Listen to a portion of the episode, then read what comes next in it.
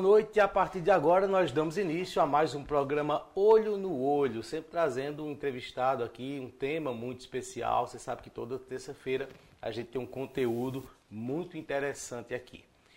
O convidado de hoje, eu considero ele uma pessoa muito divertida, né? Faz parte da cultura de Santa Cruz do Capibaribe, na verdade da cultura de Pernambuco, né? Faz parte da história do rádio, faz parte do presente do rádio. Hildo Teixeira Belo. Quem fala seu nome sempre hum. assim é Ralph. Ralph é que sempre é, o nome completo. Ralph, um abraço. Obrigado pelo convite. Boa noite, Teixeira. Boa é, noite. Muito obrigado pela, pela visita aqui, né? Primeira vez que a gente tem esse bate-papo aqui nesse programa com você. Tá certo, obrigado. E vamos lá. Teixeira, eu disse aqui e trouxe né, vários, vários rótulos né, de, de atuação sua, né? Cantor, atuação cultural. Mas como é que você se define? O que é que você se considera? Se fosse para colocar assim aquilo que realmente te representa do que você faz. Ah, sim, radialista. Radialista. É, acima sai, de tudo, sim, acima esse de é o seu papel. É, radialista. Você já trabalhou com outra coisa não? Fora o rádio. Sim, trabalha é antes do rádio, né? Eu já... E durante também, porque às é? vezes a gente trabalha no rádio, mas não só faz o rádio, você faz outras coisas. Não, não. Eu sempre foi rádio. Tudo ligado a rádio. Antes do rádio eu fiz parte de banda, de forró, cantei por aí um bocado de tempo. Quer dizer, depois do rádio continuei, mas vi que depois, depois que não dava mais certo continuar com esse negócio de banda que tomava muito tempo, às vezes viagens doidas e o retorno financeiro pouco. Mas aí outras coisas Fui paralelas. Cambista. Cambista de quê? Passar jogo de bicho. Foi a ah, minha primeira profissão. E era? Era. Em Santa Cruz não? Não, não, não. Eu tinha aí meus 12, 13 anos. Você nasceu em que cidade? E, e, e foi crescendo em que cidade? Eu nasci. Quer dizer, crescendo não, ficando mais Vê velho. só, eu não sei definir de onde eu sou. Porque eu sou de um sítio. Eu nasci em um sítio chamado Sítio Pau Ferro, e acham Capoeiras. Um lado do sítio era Capoeiras. Agora eu vi assim, ali é município de Capoeiras. Eu não precisava andar para saber que eu estava em Capoeiras, não. Eu olhava para o lado esquerdo, eu estava em São Bento do Una. E quando eu ia para a porta da cozinha da casa do meu avô, onde eu nasci e morei até meus 17 anos, eu estava em Pesqueira. Então você nasceu numa tríplice fronteira. Exatamente. Era um sítio, o sítio do meu avô, uma parte era São Bento do Una, a outra parte era Capoeiras e a maior parte era São Bento, quando chega Papagaio. A vila, o distrito de Papagaio de Pesqueira. Fica ali a 4 quilômetros por aí do sítio mas uma parte do sítio era pesqueiras, capoeiras e São Bento do Una. Um, um, morei mais em São Bento, mas uma parte da minha documentação foi capoeiras, a outra foi pesqueira. Eu sou registrado em, pes, em papagaio de pesqueira. Esse lugar que você nasceu e que ficou lá até os 16 anos, você ainda tem acesso, ainda pertence à sua família? Você já voltou lá? É, não, eu voltei. A última vez que eu fui lá foi no falecimento, no enterro do meu avô. De lá pra cá nunca mais voltei. Isso lá. faz quanto tempo? Ah, não sei.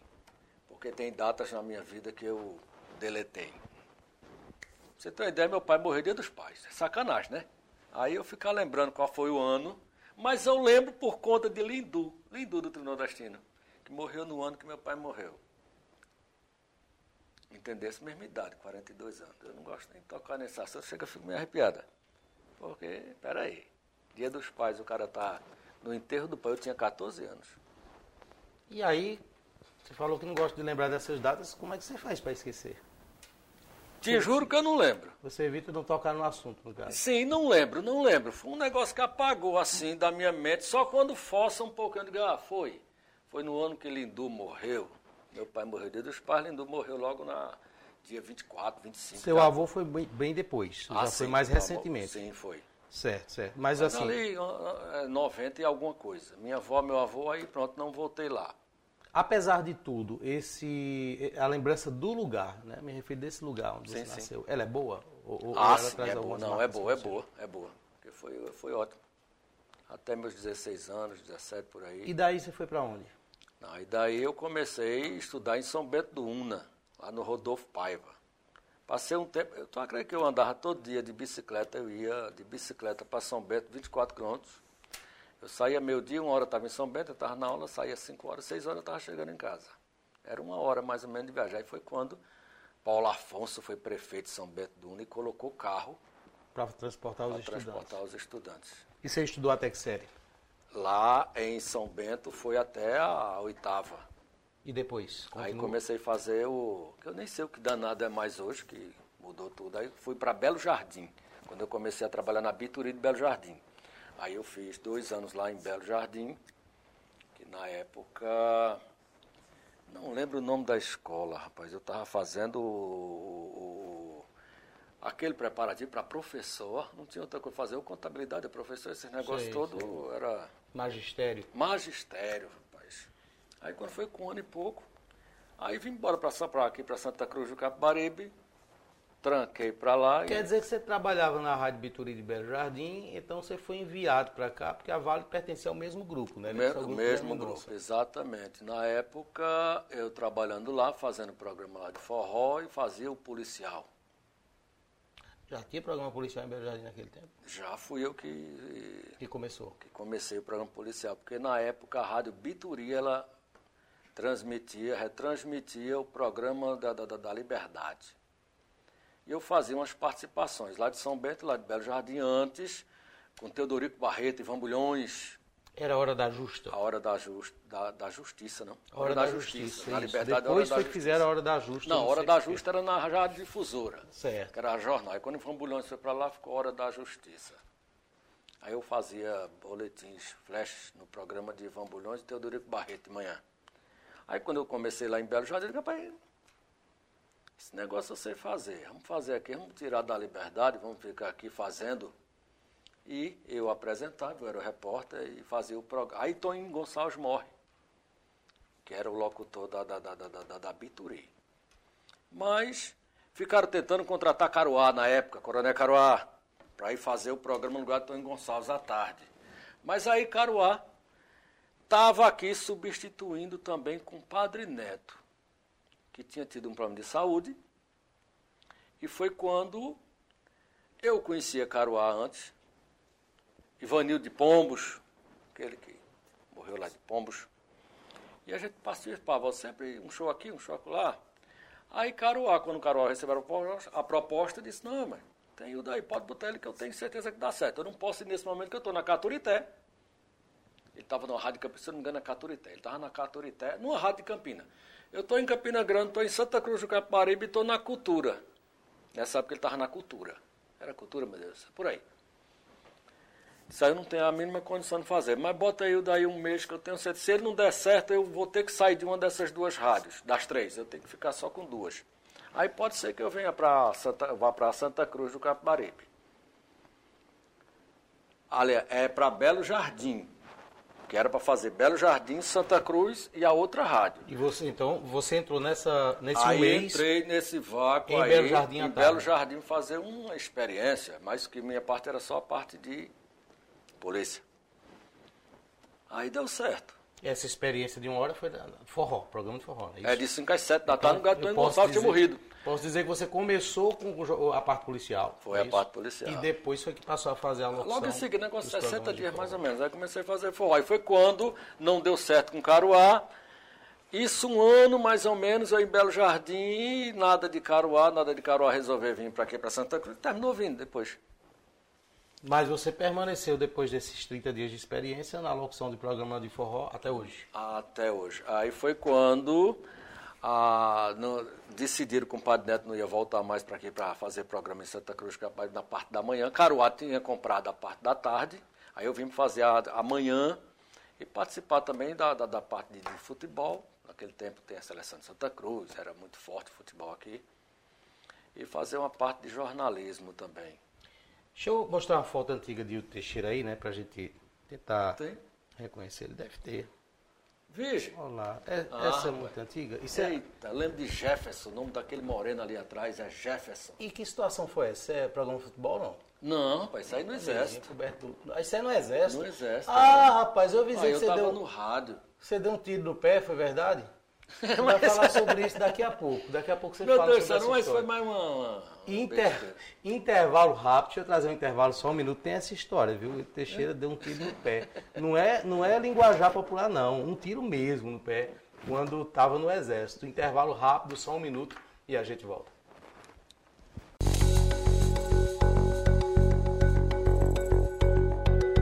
Estamos de volta e hoje o nosso bate-papo no olho no olho é com Hildo Teixeira. É, eu falei em relação à questão do exército. Volta a imagem do exército aí pra gente ver, ou coloca outra do exército. Ele inclusive gosta tanto do exército que hoje ele veio com boné verde militar, né? Ele nunca esqueceu. Aí, ó. O mesmo Ah. boné, esse mesmo boné que ele usava naquele tempo é o boné que ele está aqui hoje. Guardou Esse coturno foi, foi, foi, foi o máximo para mim. Foi? Esse coturno aí da fotografia. rapaz. Você chegou a voar esse helicóptero não? Chegamos, isso era um treinamento que tinha, que a gente entrava dentro desse bicho aí. É um do que faz carga, solta comida.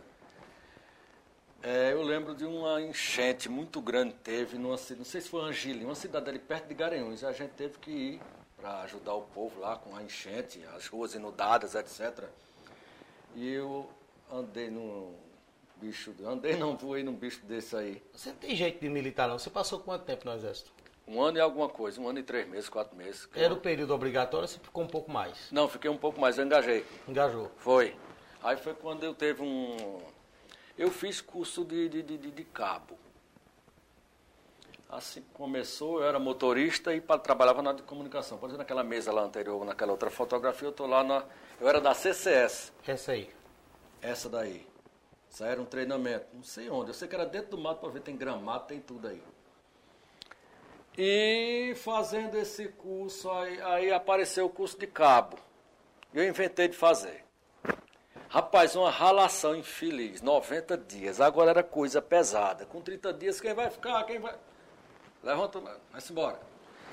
Quando faltavam, rapaz, qua- é, 15 dias mais ou menos. Era 15 dias, não faltava mais do que 15 dias, não. E agora, quem vai? Quem fica? Quem vai? Olhei para um lado, Jefferson saiu. Gilson era um colega meu lá de, de, de Canhotinho, que tinha me arrumado um bico na Mucuri. Eu fazia carro de som da Mucuri em Canhotinho. E andei meu Vavá Machado, Marcolino, um bocado de vaquejado, um bocado de festa ali, eu era fazer locução. Aí, Gil saiu. Quando Gil saiu e Jefferson, que eram meus dois chegados assim, de, de, de topa tudo, eu digo, ah, vamos embora. Quero não, vamos sair. Filho de Deus, ficaram 39. Isso é uma turma de cento e tanto. Terminaram 39 para fazer o restante do curso. A porra não foi só parte teórica. A partir que a gente saiu, entrou todo mundo na sala de aula, passou a ser só teórico. E quando terminou o curso, adivinha? Desce Va- tiro no pé. Não, Ah. valia para sargento. Isso aí foi antes. Ah, sim, foi depois. Valia para sargento. Ah, valia passageiro. Sargento. E o exército precisava de 54 aqui em Pernambuco. 54 sargentos temporários. E os 39 que ficaram lá, nenhum levou pau, claro, precisava de 54. 50, 39 foram aprovados lá e a gente ficou. No dia de soldado, no dia de- da formatura, estavam os camaradas assim de lado recebendo o diploma de sargento, já com a fardinha de sargento. Eu não entendi. Você Já ficou no meio dos Chevette? 39, não? Hein? Você Eu não- saí, filho Ah, tu Deus. saiu, rapaz. Foi. Sabe por que quis sair? Sim, era uma opção. Caramba. Quando eu me lembro, tinha um sargento, um cabo chamado Nogueira. Ele era cabo mais 20 anos. Tinha cabo velho lá que nunca foi promovido, não saiu dali. Ficou em cabo. E eu não queria isso. Eu não queria engajar e ficar, permanecer no exército. Então perdeu a oportunidade de ser Perto de sargento. ser sargento, era sargento temporário, era nove anos, mas E pra completar a tragédia, teve um tiro no pé. Depois foi.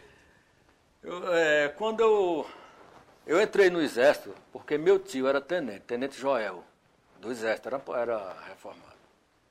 E eu tinha vontade, ele contando aquelas histórias, eu tinha vontade. Ele fez uma cartinha de punho, quando eu chegasse lá, entregasse ao comandante. Eu cheguei lá entreguei ao comandante, porque tinha medo que naquele tempo eu tinha 1,62m.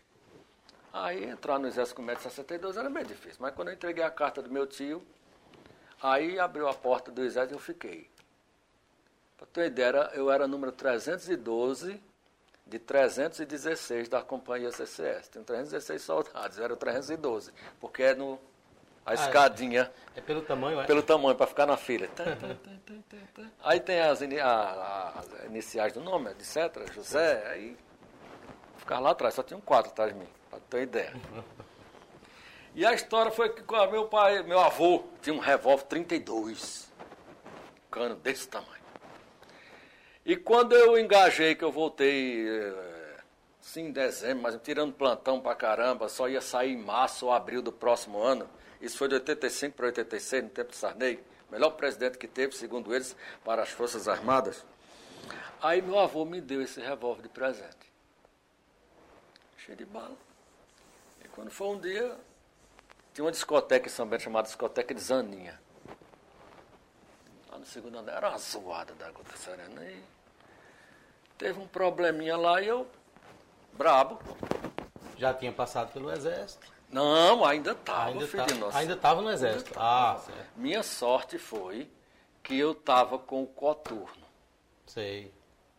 Eu estava com o coturno e o coturno em cima, ele tem um ele tem o couro e tem outro couro por cima, que é onde faz os buraquinhos do cadastro, entendeu? Sim. Após o danado, eu puxei assim, eu puxei e tá, ele disparou. Eu não dei, eu não quis atirar no pé. Quando eu puxei o revólver. É. Ainda bem, eu pensei que você tinha, você tinha te dar entender. Pá! Isso foi numa briga, foi? É. Foi numa briga. Foi numa discussão besta, mas eu puxei o revólver. Eu queria puxar o revólver. Soldado do exército. Bravo, soldado do exército. Aí o danado do, do revólver disparou e pum! Só que na zoada, na, aí eu senti uma quintura da gota no pé. E danado é isso. Para minha sorte, como foi muito de perto, a bala entrou só a metade. Só que ficou uma parte assim. Aí, tirando o coturno, eu puxei a bala de cima. Queimado, o sanguinho saindo lá no banheiro, né? Aí saí todo desconfiado. Graças a Deus, com o barulho da discoteca ninguém ouviu o tiro. Ninguém ouviu o tiro. Foi coisa fraca. e deu tudo certo. Cheguei mancando no outro dia, na, na segunda-feira, lá em Garanhuns, para tirar plantão. Ser socorrido, não. não. Não, mas eu ainda fui na farmácia, tem que fazer o curativo. Teve que botar. Naquele tempo era mercúrio cromo. E aquele que ardia pra caramba. Era ah, um... então eu pensei que o tiro no pé tinha sido com a arma do exército dentro do quartel. Não, né? não, não. Aí, foi sim. dando uma de brabo mesmo. Foi dando uma de brabo mesmo na discoteca de Zaninho. Se não me engano, era Zaninho o nome do camarada. Era. De lá pra cá você nunca mais puxou revólver pra nada, não, né? É. Você nunca mais viu puxar revólver pra nada. não. Serviu de lição. Serviu de lição. Esse revólver eu dei a Geraldo do Axé. Foi? Foi. Aconteceu um problema comigo, aquele negócio todo, com as duas horas em casa. Eu digo, um revólver, meu revólver. Pra que eu quero esta porcaria? Lá vinha Geraldo do Axé passando. Pergunta a Geraldo. Eu disse, toma esse revólver pra tu, Geraldo. Com três dias, Geraldo foi preso com ele na ponte São Domingos. Mas, meu Deus do céu. Perdeu o revólver. Vamos uma confusão danada. Vamos ouvir Geraldo do Axé. Estou aqui para falar do meu amigo Hildo Teixeira. Mas olha só. Colega que eu conheci nos anos 80, 87 para 88. E até hoje é meu amigo. Caba bom, cabra espetacular. Conheci meu amigo Hildo Teixeira no forró que ele fazia ao vivo. Foi no começo de 88, por ali. A gente, ele tinha um programa ao vivo no dia de sábado de manhã e a gente fazia forró lá. Eu e vários artistas, teve, teve uns que já morreram e outros tem um bocado vivo ainda, mas nós estamos na luta. E meu nome artístico foi Hilton Teixeira que botou, Geraldo Axé. Porque o axé eu não sei. Eu sei que eu cantava tudo. Cantava brega, forró, música sertaneja, baião, coco, chachado. Aí ele disse que eu era do axé e ficou. Sou conhecido Geraldo Axé. E falar de Teixeira é falar de tudo. Cabra bom, cabra primeira. Nunca achei nada que ele não resolvesse. Comigo mesmo, já precisei dele várias vezes. É cabra macho. Cabra macho de verdade. Nunca me disse não para nada. Valeu, meu amigo Teixeira. Tudo de bom para você. Que Deus ilumine seu caminho. Você é 10. Valeu. É, amigo Geraldo do Axé. Ele não falou, Cada história danada com o Geraldo não falou que foi quase ia preso por causa de você. Não, né? Não, foi mais que eu dei o revólver a ele. Eu dei, toma essa disse, eu quero saber dessa peste. Deixa eu registrar aqui, você está nos acompanhando, né? A- a- a- acompanhando essa entrevista sendo transmitida nesse momento através das seguintes páginas, certo? Santa Cruz Online, cabeça de rede, Facebook, YouTube, pelo é, Facebook e Instagram do blog do Ney Lima e também pelos seguintes portais transmitindo a partir de agora. Jardim do Agreste para Belo Jardim, Nova FM Fazenda Nova, blog do Evandro Lins para Toritama, Estação Notícias Brejo da Madre de Deus, também pelas redes sociais do blog do Alberto Xavier, Portal Comunicação e Mídia de Jataúba, Bodega Nordestina, TV Cambucá de Santa Maria do Cambucá, TV SB Una de São Bento do Una, Rede Nordeste de Cachoeirinha, Agreste TV também de Belo Jardim, blog do Edson Ferreira, Fazenda Nova Online, Portal Belo Jardim e pelas ondas do rádio estamos ao, estamos ao vivo, não, estamos sendo transmitidos agora por duas emissoras, Vale FM e Farol FM. Lembrando que esse conteúdo fica no nosso canal do YouTube e você pode assistir quando quiser. Já são quase 50 mil inscritos. Vai lá e segue também, passa a ser um inscrito também do canal do Santa Cruz Online. Ó, deixa eu completar uma coisa aqui que eu lembrei do danado do revólver. Eu, repórter fazendo programa policial na Bituri, tinha um caba chamado Lampião. O nome dele era Lampião, o vulgo. Lampião, boca lascada, que ele tinha um negócio assim, uma cicatriz muito grande, e chocolate. Chocolate entrou no, no- no- lá na, na portaria da Moura, a fábrica de baterias Moura. Deram um vacilo para ele, ele entrou e ele roubou um bocado de coisa lá dentro da portaria. Roubou monitor de, de, de, de, de, de computa- de televisão, um bocado de coisa lá. E ele foi preso. E quando foi, ele já tinha sido preso várias vezes. E eu sei que, não sei porque ele pegou essa raiva de mim, que eu estava dando a notícia sobre ele, eu digo, olha, ele já está preso, aquele negócio todo. E quando eu chego na delegacia, que eu fui entrevistar a boca lascada, ele disse que ia me matar. Eu lhe conheço. Eu já lhe vi muito forró em Taboquim. Taboquim é uma localidade tem. Lá em Água Fria, lá não sei onde, vou lhe pegar naquele forró. Você está pensando o quê? Eu estava com revólver. Aí Geraldo era um escrivão e tinha um delegado que ele foi terminou sendo deleg... Derivaldo Lira, se não me engano, Derivaldo Lira, era um negócio assim. Lembra daquele tempo que deputado, o prefeito dizia, não quero esse delegado não, bota fulano de tal aqui, não lembra? Lembro. Teve um tempo assim. E esse delegado, era a primeira delegacia dele, era Belo Jardim, tinha sido Zé Mendonça que levou para lá. Resumo.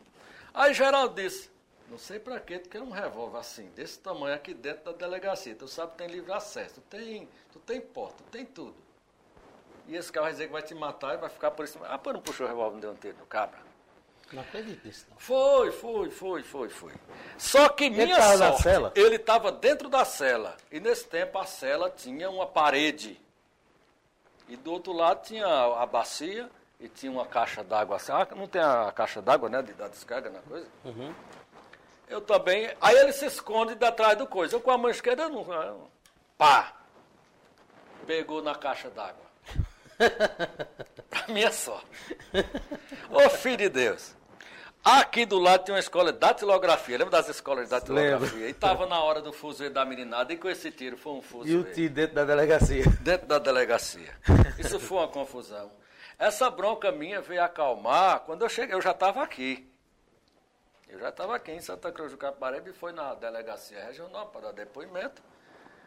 E quem foi minha testemunha, não sei como é que arrumaram essa testemunha. Foi Alberto Gazete, que não tinha nada a ver com a coisa. Alberto Gazete aqui de Santa Cruz, que era contabilista. Você lembra de Alberto Gazete? Aham. Não sei se você lembra, um mão gordão, Sim, uma sim. mãozona desse tamanho. Cheguei lá, era minha testemunha. Alberto Gazete, eu sei que acabou essa bronca. E mais dissesse que fosse ameaçado. e tal. Sim, sim, tudo isso, tudo isso, tudo isso. E eu sei que Alberto Gazete entrou na história como testemunha, contou a história lá O e tiro só pegou na caixa d'água. na caixa d'água e foi rasgado para. Mas Zé Mendonça mandou na época. Tirou pra cima. Não, mas naquela caixa que fica em cima Ah, da, da, caixa bacia, de descarga. descarga. Sim, sim, sim. A caixa de descarga. Oh, meu Desgraçado baixou-se. Graças a Deus. então a tua história mesmo com o armamento tá complicada. Tem Aí logo, logo aqui em Santa Cruz, quando aconteceu isso, estamos Geraldo do Axé, Geraldo foi preso na ponte de São Domingo. Pronto. Hildo, vamos avançando um pouco da história, tratar do raio de Santa Cruz, né? Foi aquele período de ouro, chamamos a era de ouro do raio de Santa Cruz, que era a, a era em que a Vale dominava e os radialistas eram tidos como verdadeiros artistas, Veja, né? Maria, As pessoas tiravam foto com você, chamavam você para batizado de menino, Pra tudo que festa de você padroeiro, imaginar. tudo. E chamam que ainda, né? Mas naquele tempo era muito mais Não, intenso, naquele né? tempo era mais intenso. Ainda hoje eu ainda chego em casa com a jaca, ainda ganho uma galinha, uma coisa assim, mas naquele tempo, ir para um forró no sítio, chegar com queijo, com jaca, chegar com, com, com saco de milho, melancia, ganhava tudo, chegava assim, era um negócio impressionante. E era, onde ele vai? Ó, aquele ali, onde ele está?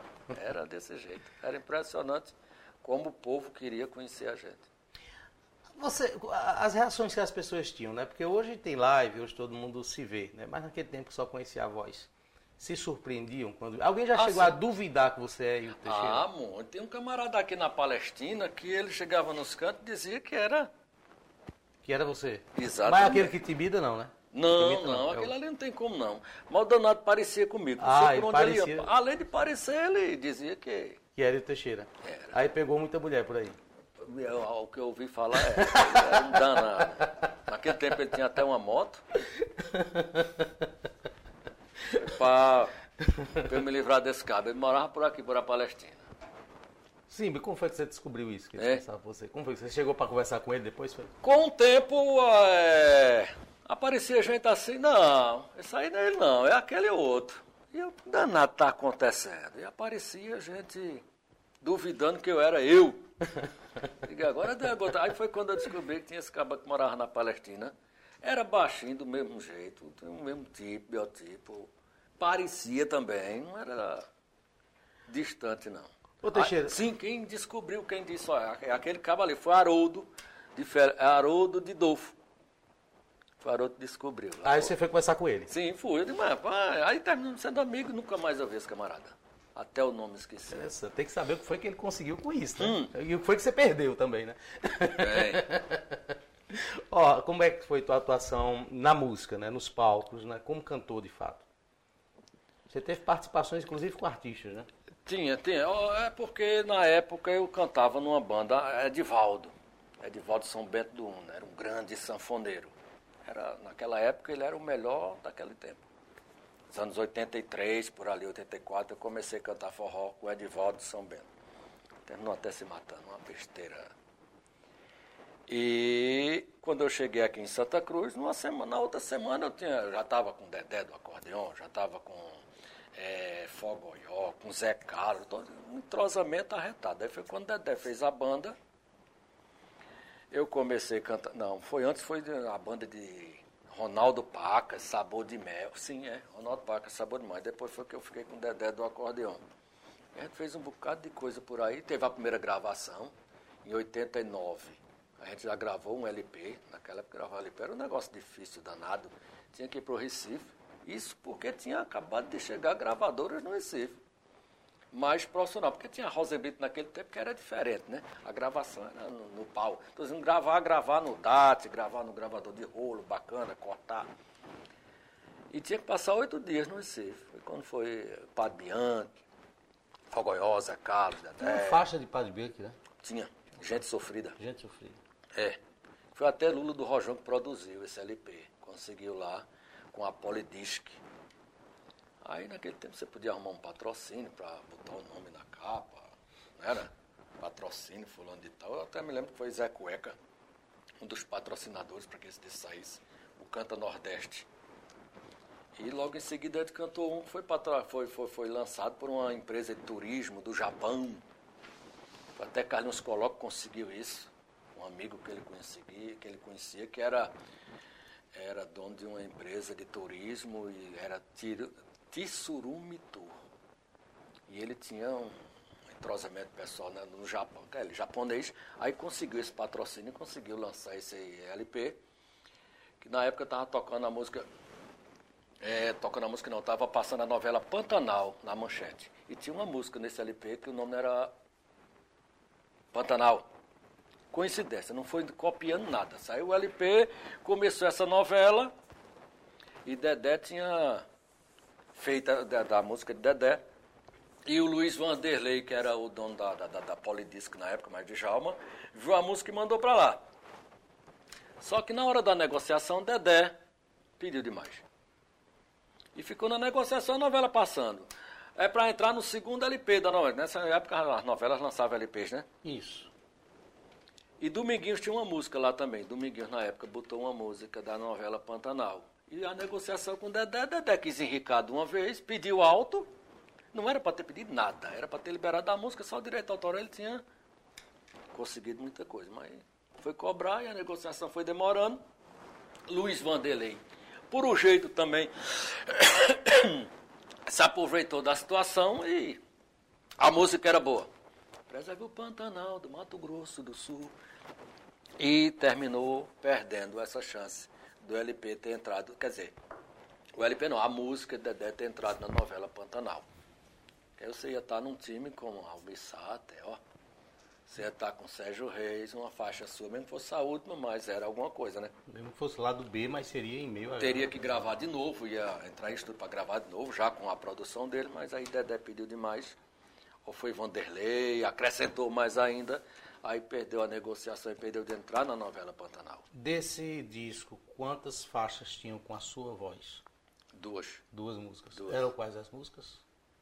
Uma de Carlinhos Collor e outra que era até da minha autoria também, que eu até falava, noite de São João, eu vou me espalhar, eu vou acender fogueira, soltar balão ar, que até fala no Ipiranga, eu falei no Ipiranga nessa época, era na época que, imagina você tá dormindo, acordar de madrugada, tá começando Elias Lourenço, sua música tocando na Rádio Clube, naquele tempo que era um canhão Rádio Clube, você ligar na Rádio Jornal de Aracaju, tá tocando sua música, como eu escutei. Repercutiu a esse ponto. Repercutiu, o do Canta Nordeste. Nordeste com olhos tristes, repercutiu. Vou chamar mais um intervalo rápido, só um minuto, e a gente fala sobre a música nordestina. Como foi, como é, Hildo, dedicar-se, né, dedicar sua vida inteira à divulgação da música nordestina. Eu tive uma vez, eu levei um carão de um grande artista, sabe, porque eu entrei em contato com ele, né, para pedir a entrevista com ele, ou a presença dele, alguma coisa assim. E ele, muito sincero, disse: É, vocês só ligam pra gente quando tá chegando São João, né? Os outros períodos do ano vocês não ligam, né? Vocês não, não entram em contato e tal. É, poucos, poucos comunicadores é, divulgam essa música de janeiro a janeiro. Você é, é um deles, sem dúvida, né? Eu quero entender um pouquinho disso também.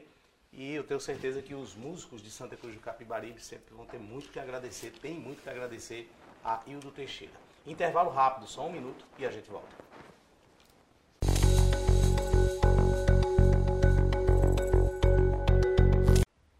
Estamos de volta e hoje recebendo Hildo Teixeira, né, aqui no nosso Olho no Olho. Mostra uma foto aí de Hildo nos palcos, nessa época que nós falamos agora há pouco, certo? Que é a época é, da música, né, dos shows. Essa é a capa do disco, é? Ah, essa é a do Haja Coração. Tá, Já esqueci, foi outro ó. disco, né? Isso aí foi outro Esqueci. disco. Haja Coração. Era uns boy da gota, né, rapaz? Olha o cabelo. cabelo. grande. Interessante que, que essa moda vai, vai encatando, passando. ficou parecendo com aquele né, o vampiro, o Drácula. Ficou, ficou. Ah, Eu não sei se tinha novela Vamp nesse tempo. Era ficou por aí, era por aí, tinha, por tinha, aí. tinha, tinha. E tinha essa. Rapaz, tu era um boy. E tinha essa época. Hildo, Isso foi uma bronca em Itaquatinga. Ele chegou em Itaquatinga para fazer essa fotografia. Isso aí em Isso é Itaquatinga, na praça, em frente ao Banco do Brasil. Lembra do Edvaldo, fotógrafo? Só Natália Arruda que nunca teve jeito, né? Assim, Natália que não teve Na jeito, aparência, não. falando. Olha aí, eu tô aqui, aí tô em Catane de Preto, Lico do acordeão, tocava uma sanfona imensa. Aí Carlos Piaba, Piaba Júnior, Dedé e Natália. Aqui é Hugo. A gente chega para tirar essa fotografia em Taquaritinga do Norte. Banco do Brasil. Aí a Divaldo chega com aquele tripé de coisa e bota para frente do Banco do Brasil assim, e arma aquele negócio. Só que tu viu essa confusão que deu dentro do banco O pessoal pensando que ia assaltar o banco. Ô, rapaz, foi um desgraça. Ô, quase passou mais de hora lá dizendo que era foto. Não, vocês estão disfarçando que ainda não vai sair centro, não vai ter uma foto. A gente não tinha, o povo lá não conhecia muita gente. Na época o, prefeito, não sei se era Jânio, era Jânio na rua, foi quem Resolveu. Resolveu a bronca. Chama o prefeito para ver se ele conhece esses cabas de Santa Cruz. Foi uma confusão. Deu polícia mesmo lá na hora. Deu. Aí, agora tinha uma coisa, tinha que ser uma fotografia só. Naquele tempo era um fotolito, caro pra caramba. Se a foto vai ficar ser ruim. Lembra do Natália Ruda que ficou não a podia, mosca? Não podia piscar o olho, lembro, lembro. Lembra da É, mosca? lembro. Pronto, era um fotolito só, tinha que tirar a foto. Só que na hora que foi assim, tan, a mosca sentou em Natália. Isso é um azar. E ficou lá a foto. E ficou lá, deixa a mosca aí. Bota a foto aí de novo pra me ver o negócio. Tem aquelas modas, eu, eu acho que nessa época aí, é a época, por exemplo, Chitãozinho Chororó, né? Tinha o cabelo grande. Zezé de Camargo e Luciano, tinha um não, cabelo era todo grande. mundo assim, ó. Era todo mundo assim, né? Era. Tu era muito assediado ou não? Porque era muito Era. bonzinho, rapaz. Tinha, Era. os, ass- tinha. Tinha os assédios. Tinha uns negocinhos, tinha. Aí eu tinha 22, 23 anos, 22, 23, sei lá. É. Eita, rapaz. olha, olha a moda. Quem é esse menininho ali? Isso é o filho de, de, de, de Carlinhos Coló. Filho de Carlinhos Coló. Eu tô, isso foi no Novo Clube. Numa festa que teve no Novo Clube. Não sei se nesse dia era domingo. Eu estava apresentando essa festa e também cantando na banda nessa época. Era- Juntava- uma coisa só. Juntava o conhecimento, né? A popularidade que o rádio trazia, né? Com essa parte também de música, né? De contato realmente com, com o público. Ah, naquele tempo era pesado. E sempre tinha festa, né? E quando não tinha, a gente promovia. Promovia muita festa no Antônio Carlos. Festa da rádio, Novo Clube. Ia pra Barra de São Miguel fazer festa lá. As a, a chegada de Flávio José nessa região foi a gente. Eu, Antônio Carlos, Carlinhos Coló. Carlinhos Coló já dava música a Flávio José para gravar naquela época. Foi quando eu conheci Flávio José e uma amizade danada naquele tempo. Ô, Hildo, é, artistas regionais, né? Você sempre divulgou quando você faz os seus anúncios, por exemplo, do Arraial. Você sempre coloca em destaque os artistas da terra, os artistas regionais. Vale a pena? Vale. Vale. Quando a gente faz o que gosta, no final, no frigir dos ovos, é, não dá muito dinheiro não, não dá dinheiro não, mas dá felicidade, dá tranquilidade, dormir tranquilo, dizer, não, aquele cara conseguiu. Por exemplo, eu lembro a trajetória de Santana, Santana gerente do banco aqui, a gente fazendo festa, botando Santana para cantar. Eu lembro dos primeiros shows de Amazon aqui que eu trouxe. Cláudio Rios, começando, muita gente começando. Mas em algum momento você já sentiu, por exemplo, que eles não, não retribuíram aquilo que você fez né, no começo? Federação eu nunca fui atrás, nunca pedi. Então não tenho o que me queixar, tem o não. que reclamar nesse Não, não tenho o que reclamar, não. Até uma vez ali foi Júnior. é, Como é que tá a tua situação? Eu mas minha situação é aquela, de radialista, vivo de radialista e de cachê da banda. Ele disse, organiza uma festa aí, vamos fazer uma festa pra tu. Me bota no meio, bota Ezequias. Eu venho com Ezequias. E dependendo, se ele não tiver festa nesse dia, eu prometo trazer Jorge, que era Jorge Daltinho. Foi quando eu conheci Jorge também, mas aí eu. Mas rapaz, chega a esse ponto, ter que lá vem pedir a cantor, se deslocar, vir fazer uma festa. Eu não tive coragem, entendeu? Mas que o Elifa Júnior se propôs, Se propôs. a organizar uma festa dessa para que a renda fosse toda minha. Mas você não quis a festa. Não, eu achei que não merecia tanto. Vamos trazer aqui Bento da Zabumba também, né? Que vai falar um Bento. pouquinho também sobre o dia a dia, né? A história com o Hildo Teixeira. Falar de Hildo Teixeira é fácil. Eu conheci o Teixeira no final dos anos 80. E o Teixeira chegava a Santa Cruz em 1988. E já chegou fazendo amizade, um cara 100%. Tive o prazer de gravar disco com o Hildo Teixeira. Viajamos muito, eu, o saudoso Dedé Sanfoneiro. E, e o Teixeira, para mim, é um irmão, é um grande amigo, é tudo. Um cara que não tem frescura com ele, é um cara. Para ele, tudo é bom, tudo tá bom para ele. Grande Bento, na fábrica de Zabumba dele, viu? E até hoje esse, é- Ele é- tem uma fábrica que ele tem um, só um funcionário, ele mesmo. ele mesmo, ele, ele que faz a ele que vende. Ele que vende, ele que faz tudo. É, Essa, essa Grande turma, Beto. Qualquer evento, trabalho que você for fazer, eles estão dentro, né? É, quando eles não têm compromisso, estão por lá. E o salário, a presença é o cachê também de todo É o mundo. cachê, a sua presença De é todos, nossa, de de, todos, todos, de do todos povo, da gente, todo mundo participa, a presença é o cachê. Então, assim, de fato, é efetivamente mesmo, né? Não é por dinheiro, né? Não. Quer dizer, tem que ter alguma coisa, senão, É, senão também não vale a pena, né? senão Se não vale a pena. E a despesa. Mas se for para fazer sem ter lucros, essa, esse trabalho, essa divulgação, né? Os artistas regionais, como você, você eu tenho meus coloca, patrocínios, né? Eu sempre tive meus patrocínios, sempre bancam lá a festa e só isso. Agora parte dele, nem eu pago a ele, nem ele paga a mim para se apresentar, para divulgar a festa, nada, não. Nunca cobrei. Continua até hoje, não? Continua. O Arraial, todo sábado. Todo sábado. Pela, pela eh, emissoras de rádio ou pelas redes sociais? Não, só pelas redes sociais. Só hoje. pelas redes Só. sociais. Porque ficou comprido demais. Ficou grande o programa. Eu comecei, era duas horas de programa, quando começava a fazer programa ao vivo. Fazia duas horas, o resto ficava por lá. Mas aí depois foi crescendo, foi passando para quatro horas. Hoje está em torno de seis, sete horas. E é lá do lado da Rádio Vala ainda, naquela garagem? Não. Não, não, não. É nos bares. Nos bares. Nos Ah, bares. vai- vai- vai Todo sábado é num lugar diferente. Pra você ter ideia, hoje é quanto? Nós estamos no mês de janeiro. Hoje é quanto? 24, 25, 25. 25, pronto, é 25 de janeiro hoje. E lembrando que vi- 25 é o dia que esse programa está sendo gravado, tá Certo, certo. Vai Dia veicular no 25 mês de janeiro, tá certo. É, dia 29 de julho, o Arraial vai ser no, no- na situação de Taquaritinga no dia da festa do trabalhador. Até dia 29 de julho, Tá já lavado. tá cheio. Já tá cheio. Já. Vamos dar uma pincelada aqui rápido, certo? Em algumas questões que também Hum. teve o envolvimento de Hildo Teixeira, política. Você já pensou em ser candidato? Fui convidado, mas Nunca quis. não, não, não, porque quando eu via como é a vida de um, de um- de um candidato a vereador, primeiro é ser candidato, pensa esse negócio difícil. Mas já ficou balançado? Não, não, não, não, nem balançado, nem, Nem de balançado. jeito nenhum. Nem de jeito nenhum, de jeito nenhum.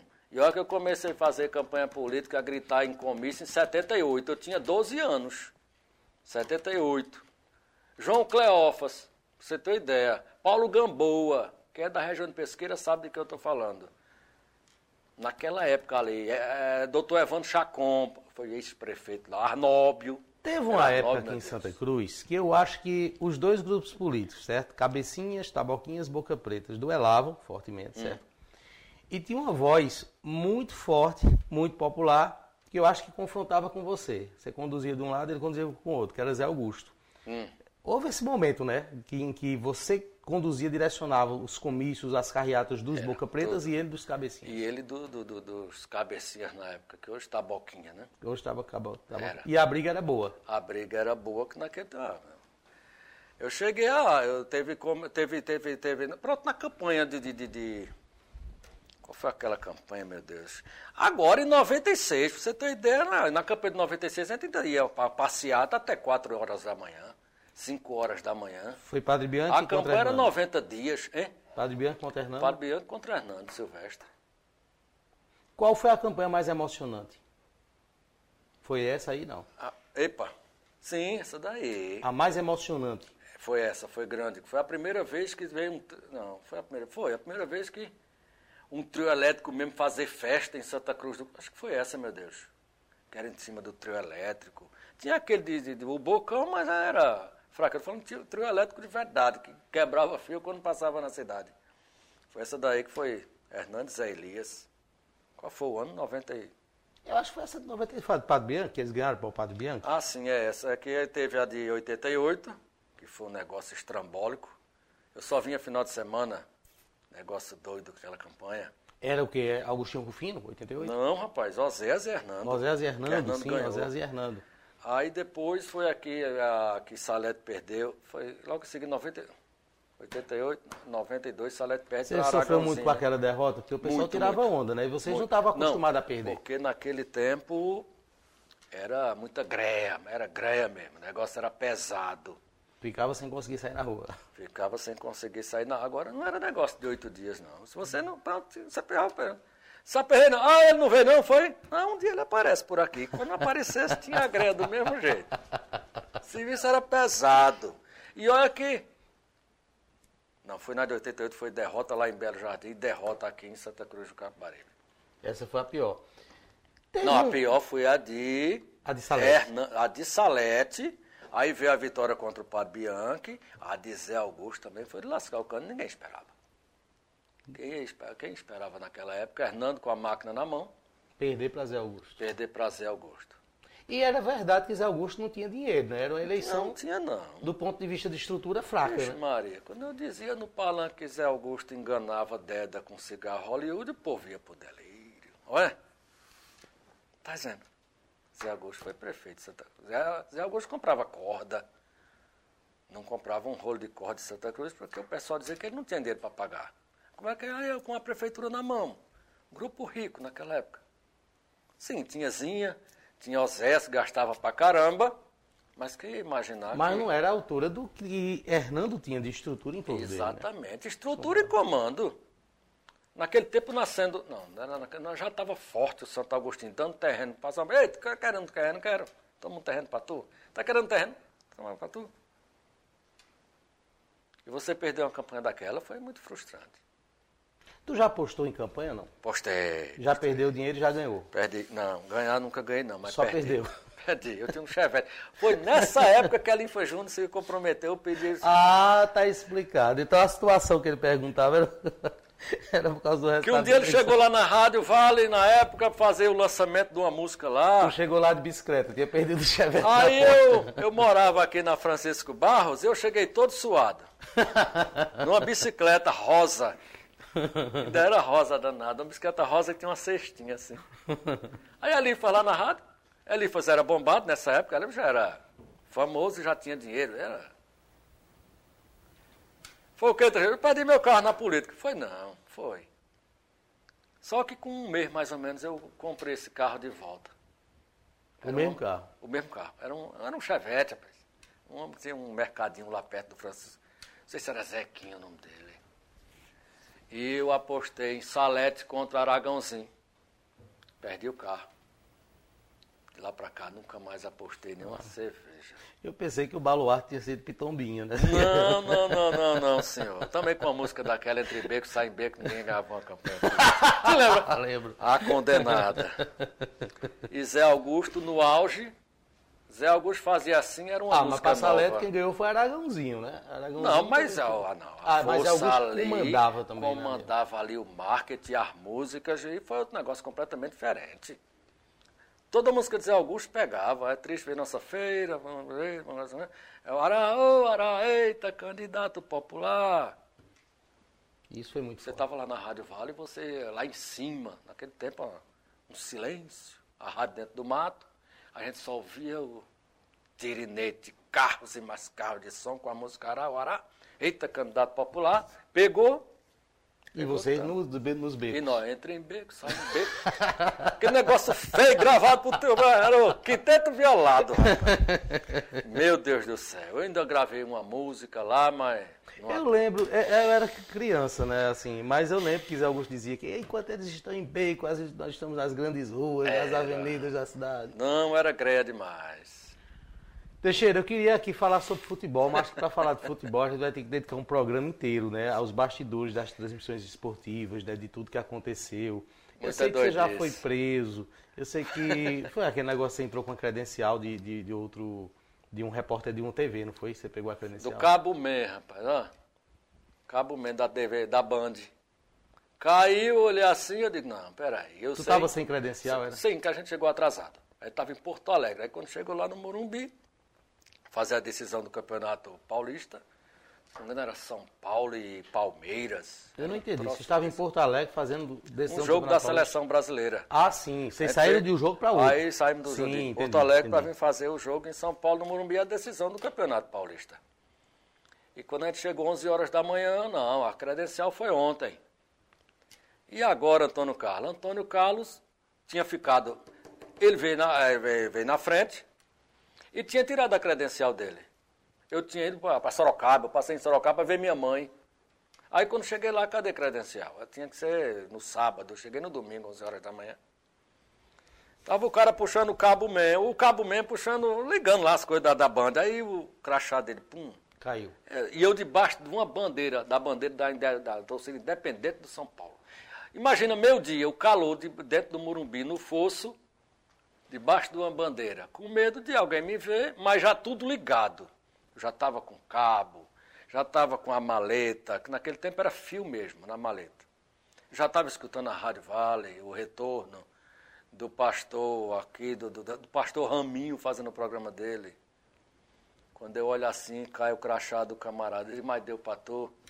Quando ele passou, eu fui lá e botei aqui. Agora que eu botei o contrário, né? Botei na frente. Não, rapaz, lá vem o delegado do jogo olhando crachá pro crachá. E eu não.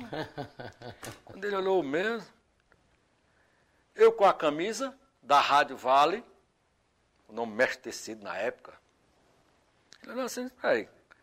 Cabo Mendes da, da, da ban... Olha a camisa aí, ó. Ah, rapaz, vocês, é? Olha aí, ó, Mestre Tecido com essa camisa aí. Sim, aqui foi em Porto Alegre, ó.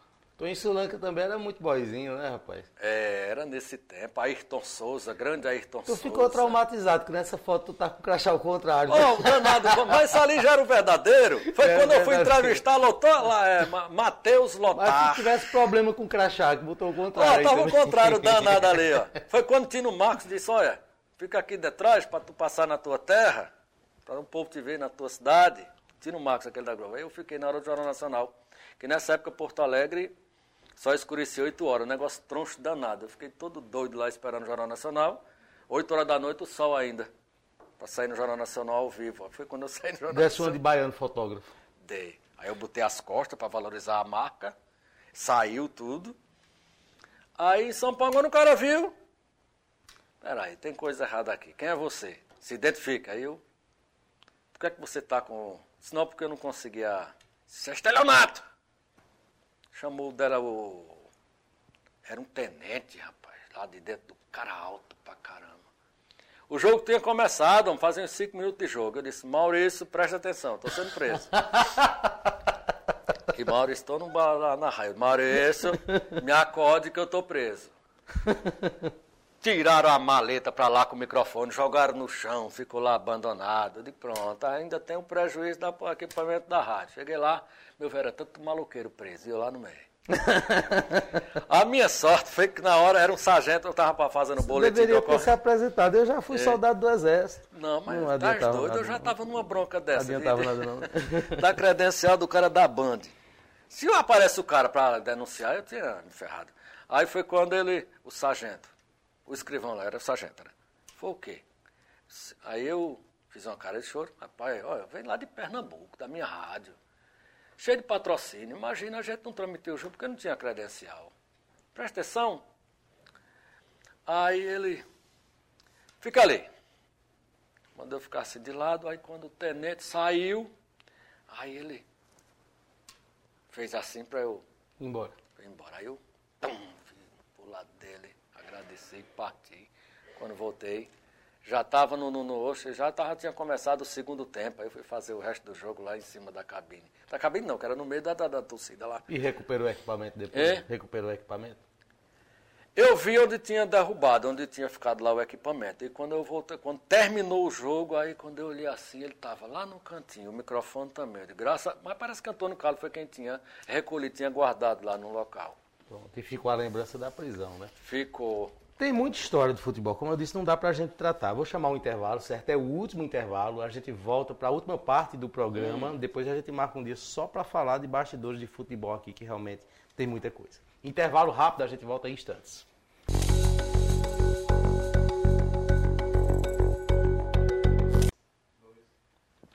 Estamos de volta recebendo Hildo Teixeira aqui no quadro, no programa Olho no Olho, pela primeira vez, certo? trazendo aqui um pouco da sua história. Um pouco mesmo, né? porque a história realmente é ampla. Se a gente fosse falar aqui né, de todos os temas, de abordar tudo, realmente iria passar muito tempo. Hildo, quem são. o, o, o... Falar simples agora, eu lembrei uma viagem que a gente fez pré-show, que eu comprei um carro, era roubado. Um quê? Eu comprei um carro. Roubado? Era roubado o febrete do carro. Mim, é, só que a minha sorte, esse carro era do. De, de, de, ele foi vendido a Macauzinho. Lembra de Macauzinho, a boiador? Não, Tem a história de Agrestina, que era Macauzinho, uma dupla de aboiador antiga, Macauzinho e Agrestina. Eu saí aqui, mas estou em Catã. Eu disse, em Catã eu quero comprar um carro, um Paixu. Eu quero ir para Exu num carro. Esse meu está meio desmantelado. Eu tinha um Chevette. Era um Chevette. Corri para Caruaru, quando cheguei lá, estou em A Macauzinho, meu compadre Macauzinho, estou encatando. Bora, pai. Chegamos em Caruaru, na agência de Macauzinho. Ele mostrou. Aí eu, quando eu vi um Scott assim, me apaixonei. Disse, ah, compadre, Macauzinho era aquele. Ah, compadre, esse aqui é o cara que você comprar, foi quem deixou aqui para vender, foi o agente-chefe da, da, da primeira delegacia, é um carro ótimo. Eu disse a documentação. Aí ele me deu um papelzinho, disse, olha, já foi dado da, é, entrada. entrada no documento, ficava um papelzinho, agora bem fininho esse negócio assim, ó, isso aqui é um documento velho, era um documento dos três anos atrás. Eu devia ter me tocado. Pego esse danado desse Scott, isso numa quinta-feira para viajar na sexta-feira de manhã. Isso, a gente chegou, disse, compadre, toma banho que eu passo aqui cedo, que era estou em Catanha. Eu estou em Catanha, Jordão. Eu entro nesse danado desse Scott e patei. O carro bom, aquele negócio todo. Olha, no Scott vermelho, de um Chevette para um Scott vermelho. Quando chega em Salgueiro, ele, pronto, padre, agora vamos experimentar o carro, né? Agora vamos botar pé, que eu com medo da, da rodovia, desses negócios, eu digo, aqui não tem mais nada não. Pai Pechu, passa Rita, quem dá nada? Pô, não tinha uma blitz. Eu incento e danou-se, putufo uma blitz. Ah. Paro, claro, é evidente. O cara disse, rapaz, ligeirinho, que negócio todo, cadê os documentos do carro? Não, isso não é documento, não, tá documento, não, vamos voltar, vamos para o negócio lá. E dando para puxar o documento, e quando puxa o documento, eu disse, mas rapaz, ó, esse carro foi roubado no Rio de Janeiro há dois anos, tem uma queixa de roubo. Como é que você explica? Não, isso aqui eu comprei o agente-chefe da delegacia de Caruaru. Falei, não, mas, não, o agente-chefe não ia fazer um negócio desse, ele vendeu um carro roubado, ele depois foi. Isso, acontece a história disso. Resumo, Mendoncinho era secretário de Joaquim Francisco. Era Joaquim Francisco o governador. Mendonça Filho era secretário da Agricultura. Nesse tempo não tinha celular. E lá vai eu com a, agenda, com a lista telefônica. Detido, o carro detido. O almoço de Jordão, então, em Catena, estava fazendo chupar picolé, sentado do outro lado assim da pista. Eu digo, fica aí, porque se alguma coisa, vocês pelo menos vão embora daí. E eu tinha. Você lembra de umas listinhas? Não sei se você chegou a ver, uma listinha telefônica que você puxava assim, trrr, era nome. Eu lembro de umas amarelas que tinha, mas. Não, que você estava dentro da carteira mesmo. Aí quando puxava assim, ah, dava uns 100 números de telefone. Liguei para Mendoncinha. Mendocinha estava numa inauguração em Petrolina. E depois não, alguém não atendeu e não chamou Mendonça. Porque naquele tempo só tinha telefone e gente que era secretário, deputado, estava começando a começar celular. E eu sei que Mendoncinha mandou ligar para Jane Arruda. Jana Ruda era. É, o que Rubem Júnior hoje é de Raquel, Jana Ruda era Joaquim Francisco, que era um segundo, um terceiro secretário, ajudante de essas coisas lá na, na, na, na, na no Recife. Ligo para Jana Ruda. Jana Ruda não atende? Aí Jana Ruda disse, é, eu vou te passar o número aqui, mas vou tentar para ligar. Aquele que mataram em Caruaru. Lá na, na, na, aquele agente que era bem famoso, Vitorino. Vou ligar para Vitorino, que é o chefe lá de Caruaru. Resumo. Vitorino ligou, conseguiu falar com Vitorino. Vitorino ligou e terminou o, o, o agente da Polícia Rodoviária Federal lá. Eu disse, eu sou amigo de Jarbinhas. Mas por que você não disse isso? Jarbinha é da minha turma, rapaz? Ah, tem bronca não. Vitorino disse que eu lhe desse um documento aqui para você quando passar nas rodoviárias por aí. O mesmo carro? O mesmo. Caramba, resolveram o problema do carro. Passei um mais de ano com esse carro, com esse documento falso para cima e para baixo. Foi quando eu disse, ó, oh, Macauzinho, eu não quero mais esse carro não, sem documento. Aí ele me arrumou um carro que fazia três anos que era apreendido de um cara que matou outro.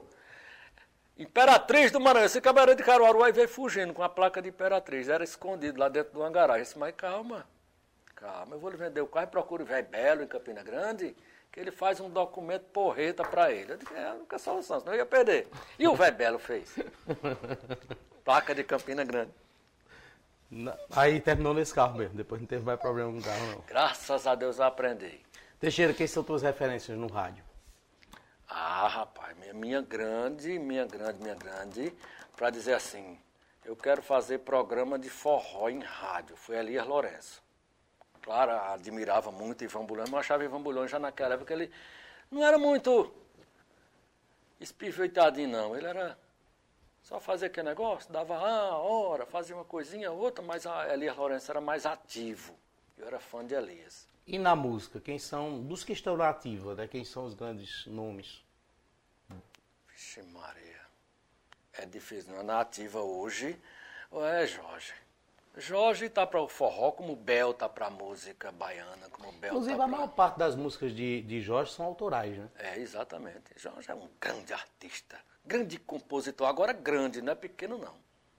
Ele fez tanto forró tradicional como tinha músicas românticas. Tem, né? Exato, Músicas exato. românticas de Jorge de Altino. E você vê Jorge Dalti hoje com 70 anos de idade e parece que ele está com. quando ele tinha voz de 30 anos. É impressionante. Jorge. Aí vem Flávio José, claro que foi aquele boom danado, mas Flávio já não é tanto autoral. Jorge, Inclusive, você disse na entrevista que acho que era Carlinhos Coló, é, que fa- fez- já fez músicas e mandou para Flávio José. Sim, Flávio gravou duas músicas dele. Gravou duas músicas de Carlinhos, que é de Carlinhos Collor, sim, exato. Olha a cera e gravou até Quem Sou Eu Sem Você? Quem Sou Eu Sem Te Amar? Que foi até a música carro-chefe do disco na época. Carlinhos Collor. Eu levei Flávio para conhecer Carlinhos Collor. Agora tem um compositor bom aqui. Aí, até aqui na Leninho do acordeão, aqui perto da casa. Perto não, na casa de Leninho do acordeão. Flávio queria conhecer Leninho. Eu levei ele. E Carlinhos Collor morava vizinho a Leninho do acordeão. Então, Flávio vinha mais frequentemente para Santa Cruz nessa Vinha, época. Não, ele sempre. Flávio José, toda quarta-feira de cinzas, eu recebia o LP de Flávio José. Começou lá em Belo Jardim. Uma vez por ano ele lançava um disco e mandava para você divulgar. Ele passava na rádio. Passava para deixar. Passava. Pronto, tinha, já teve ano aqui de eu chegar aqui na rádio quarta-feira de cinza e quando abri a rádio tá o LP lá, que ele tinha passado de noite lá e botou o LP lá debaixo da porta. Será que ele lembra disso? Lembra? Outra vez, ele- o tempo ele teve aqui, ele tocou nesse assunto. Vamos pro- comprovar então. Entendesse? Vamos comprovar. Olá, meu amigo Hildo Teixeira. Há quanto tempo, meu amigo? Primeiro eu quero lhe parabenizar por todo esse trabalho maravilhoso que você tem feito durante décadas em defesa da nossa autêntica música nordestina. Parabéns, meu amigo. Que Deus te dê muitos anos, muita saúde, para que você continue esse baluarte aí em prol da nossa cultura, defendendo os nossos artistas. E eu quero aproveitar aqui para dizer, meu amigo, Toda a gratidão do mundo eu tenho a você, porque quando eu cheguei a primeira vez em Santa Cruz e outras vezes também você me recebeu com muito carinho, me deu muita atenção, sempre tocou os meus trabalhos. Que Deus te abençoe. Parabéns, meu amigo, por essa homenagem maravilhosa. Tá vendo que ele Eita, sabe? grande Flávio. ó. Falei com o Flávio. Gogó, que gogó, benza-te Deus. Falei com o Flávio para ele fazer esse vídeo. Sabe quanto tempo ele passou para mandar o vídeo? Hum. Cinco minutos. Foi Ele- não. Ele nem pensou. Ele Grande nem pensou. Flávio. Chegou outro dia, ei, vamos pra minha rádio lá em Monteiro. Eu não vou, não, tô tão bem aqui. Tem tanta gente aqui. A Rádio Flávio em Monteiro, inclusive, é uma das poucas que toca forró durante o mês de junho, né? Ela toca forró é, em toda a programação. Toda, pro- de Não há 24 outro horas. de música. Exatamente. O. Toca bem. Só nunca foi. é, ele, se ele tivesse insistido no lado de composição, ele teria feito outras coisas boas. Mas ele aí desistiu ali e só quis ficar com lá. E claro, é evidente, consumiu muito tempo dele. Quando ele saiu do banco, quando estourou o caboclo sonhador, não tinha mais o que fazer no banco, né? Perguntei ele se ele quer fazer política, se ele quer ser candidato a prefeito de Monteiro de novo. Quase ganha a eleição. Faltou um trisquinho assim para Flávio ser prefeito da cidade de Monteiro. Só que naquele tempo que era petista, era tido como comedor de menino, né? Papa Figo, esses negócios todos. Perdeu por conta disso. Se fosse em outro Perdeu partido, De boato. Se fosse em outro partido político, se não fosse no PT, ele teria sido prefeito da cidade de Monteiro. E você defende os petistas para dizer que não é bem assim, né? Não, claro. Ildo, muito obrigado pela sua presença, certo? É muito importante tê-lo rapaz. aqui, tá certo? Queria, né, que a gente tivesse mais tempo e vamos trazer em outros momentos, né, para trazer também outros conteúdos, tá certo? Grande Flávio, mais uma vez um abraço, Flávio José. Me lembro do Monza Hatch, que Flávio José tinha. Ô Monza que deu trabalho para São Miguel. Também não trova hora daquela, né? Grande Flávio. Obrigado, Teixeira. Valeu Obrigado, Senei. Obrigado vocês aí, Geraldo do Axé, Bento da Zabumba, mesmo. todo Vamos mundo trazer aí. um último vídeo, né? E o Ferão aqui, Eduardo. Eduardo. Vamos Um trazer um abraço, último Eduardo. vídeo, um último vídeo pra gente fechar. E é. Oi, pai. Vim aqui dizer que eu te amo muito. Você é um pai incrível. É, às vezes acho que eu não agradeço o suficiente, mas eu queria dizer que você é muito especial para mim, para a mãe, para várias pessoas. Né? Você fez a diferença na vida de muita gente com a música que você ama, né? com forró, com o Arraial da Vale. É, a gente te ama muito e às vezes acho que eu não demonstro o suficiente, né? Mas você faz tudo por mim, você faz tudo pela minha mãe. E a gente te ama muito, você é muito especial na vida de muita gente. E às vezes acho que você não, não percebe muito isso. Mas a gente te ama, você é muito especial, você é um pai incrível. E eu te amo. Eita. Tá aí, Eu Iara também, Teixeira, eu pela também. primeira vez. Estete bonito danado, né? Não é? Pela primeira vez num programa de rádio. Muito bem, um cheiro, Yali. Sua mãe e todo mundo. É. Obrigado. É a filha do Teixeira, que é quem manda aqui na Avante hoje, é Yali. É, né? É. Uhum. Grande Yali. Teixeira, até Oi. a próxima, viu? A gente se vê. Tá, obrigado, obrigado, obrigado a todo mundo. Um abraço a vocês aí.